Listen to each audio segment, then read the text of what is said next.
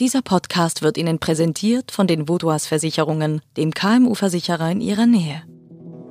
NZZ Akzent.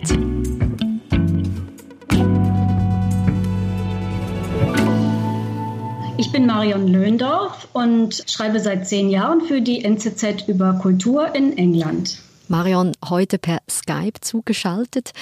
Was fasziniert dich persönlich an Dianas Geschichte?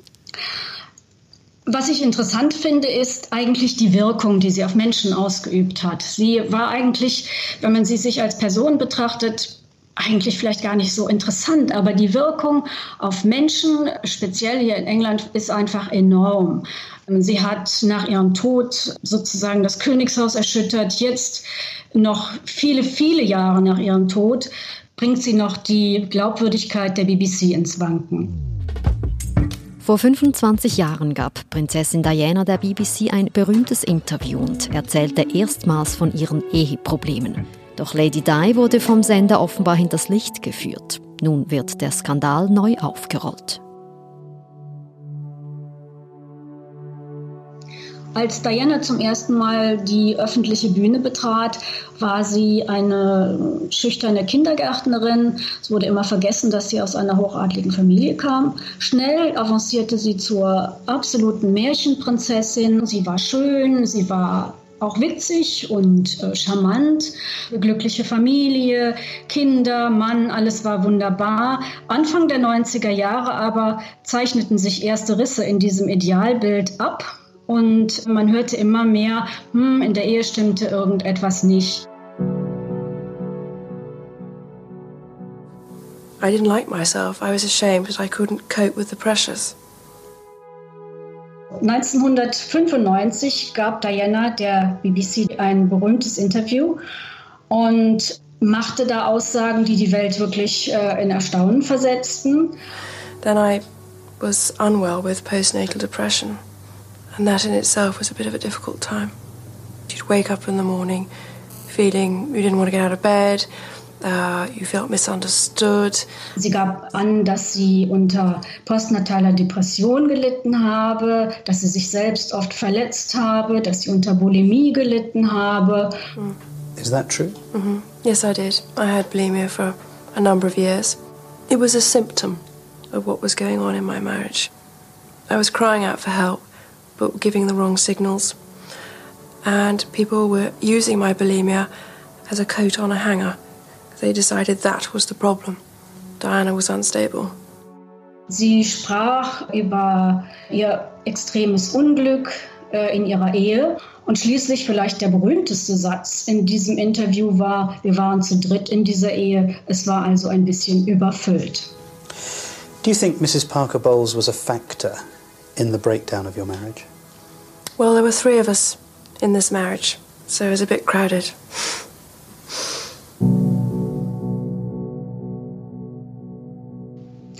Charles hatte eine äh, Langzeitgeliebte, Camilla Parker Bowles. Das ist seine jetzige Frau. Und die Beziehung zu ihr hat er wohl während der Ehe mit Diana wieder aufgenommen. Und Diana äh, gibt an, dass sie sehr, sehr darunter gelitten habe.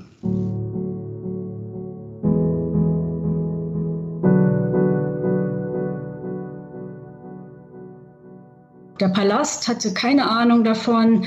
Die Öffentlichkeit war auch vollkommen überrascht. Und einen Monat später gab der Buckingham Palace bekannt, dass das Scheidungsprozedere zwischen Charles und Diana eingeleitet würde und dass die Queen die Scheidung empfohlen habe.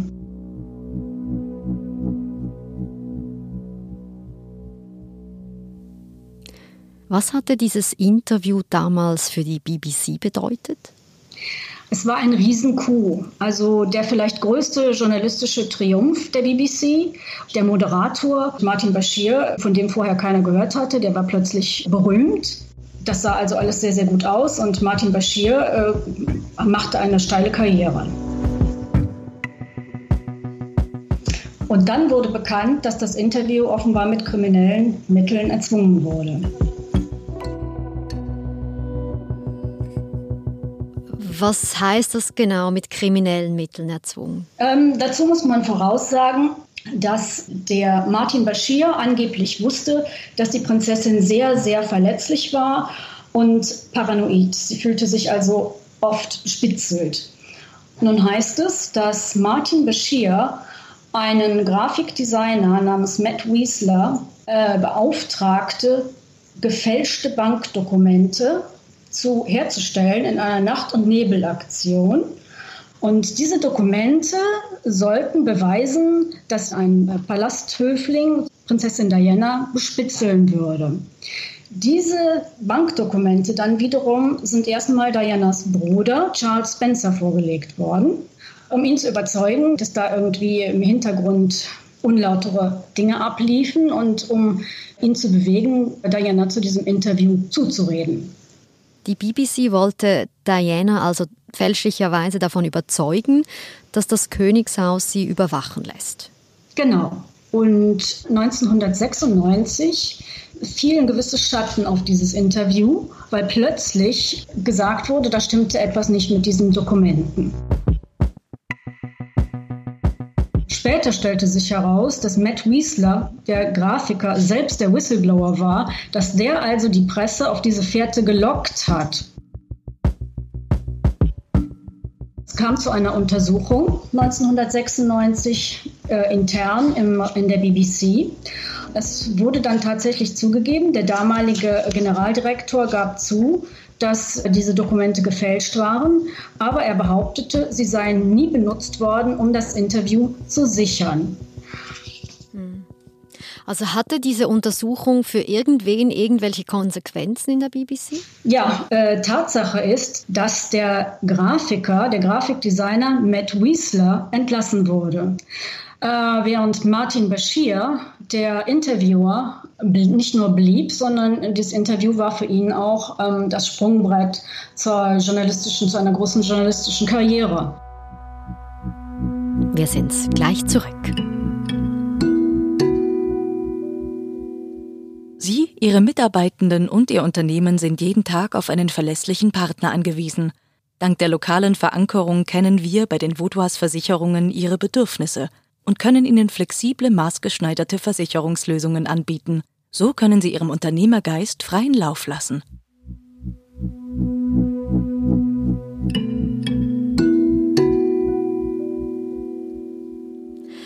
Marion, jetzt 25 Jahre später, nach diesem Interview, sprechen wir wieder über diesen Fall. Warum?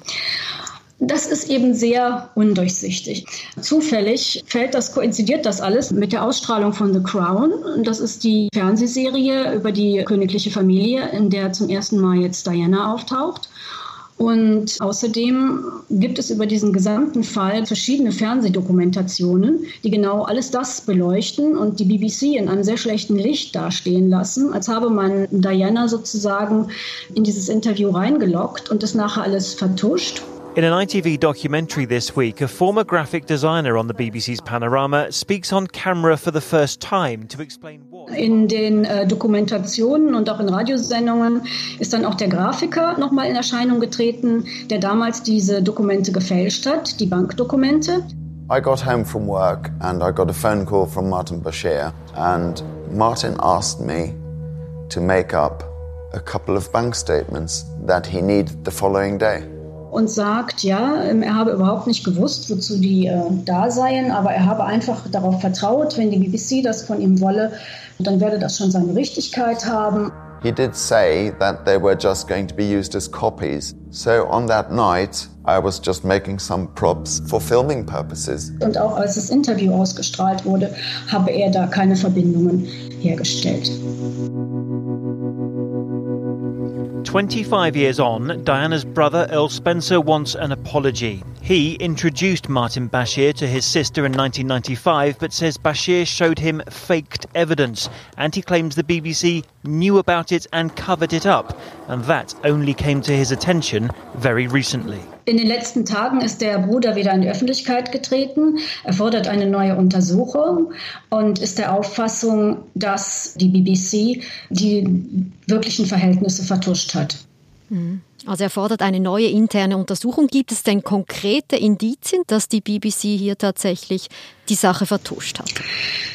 Es ist sehr, sehr schwer zu sagen. Es ist ähm, zumal die Hauptfigur, nämlich Martin Bashir, krank gemeldet ist. Er ist eigentlich die Person, die da aufschlüsseln könnte. Und er hat eine ähm, Herzoperation gehabt und außerdem hat er unter Corona gelitten. Also es ist äh, extrem schwer zu sagen, was damals vorgefallen ist. The BBC has not apologised, but instead pledged a robust and independent investigation aimed at getting to the truth. Also in der BBC äh, hat es inzwischen eine personelle Veränderung gegeben. Es gibt einen neuen Generaldirektor und der hat versprochen, eine robuste Untersuchung über diesen Fall einzuleiten. Also der will das alles nochmal neu aufrollen. There is a very dark cloud hanging over BBC journalism. Und ein ehemaliger Vorstandsvorsitzender der BBC, Michael Great, der heute im britischen Oberhaus sitzt, hat gesagt, es schwebe eine dunkle Wolke über der BBC. Marion, was bedeutet dieser Skandal, dass er jetzt wieder an die Öffentlichkeit kommt, dass es wieder eine Untersuchung gibt, 25 Jahre nach diesem Interview, was bedeutet das für die BBC? Also man muss dazu verstehen, in welcher Situation die BBC derzeit steckt. Die konservative Regierung ist sehr unglücklich mit der BBC und bezichtigt sie, nicht mehr unparteiisch zu berichten. Aber nicht erst die Boris Johnson-Regierung, sondern das reicht schon weiter zurück.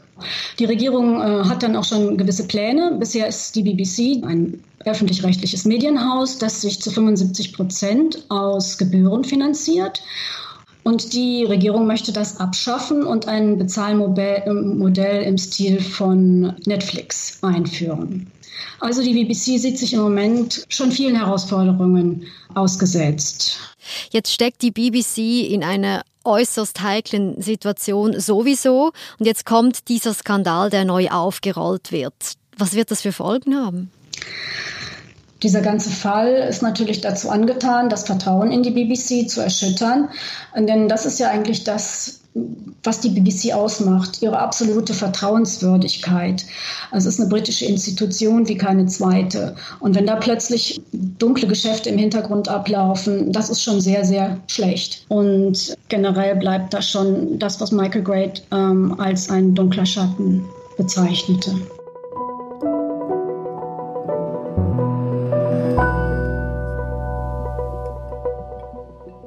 Hat dieser ganze Skandal, das jetzt 25 Jahre neu aufgerollt wird, auch Einfluss auf das Image der Prinzessin? Im Moment ist es einfach so, dass sie wieder mehr als Opfer gesehen wird, was nicht immer so war. Man ist zwischenzeitlich durchaus mal zu dem, zum Befund gekommen, dass sie sehr wohl die Pressekampagnen auch selbst äh, instrumentalisiert hat.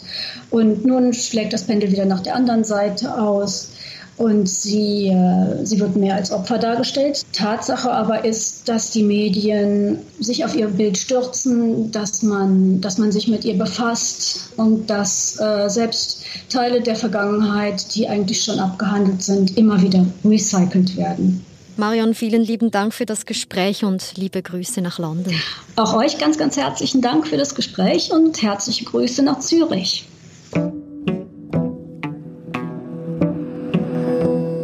Das war unser Akzent. Abonnieren Sie uns auf Ihrer Lieblingspodcast-Plattform. Ich bin Nadine Landert. Bis bald.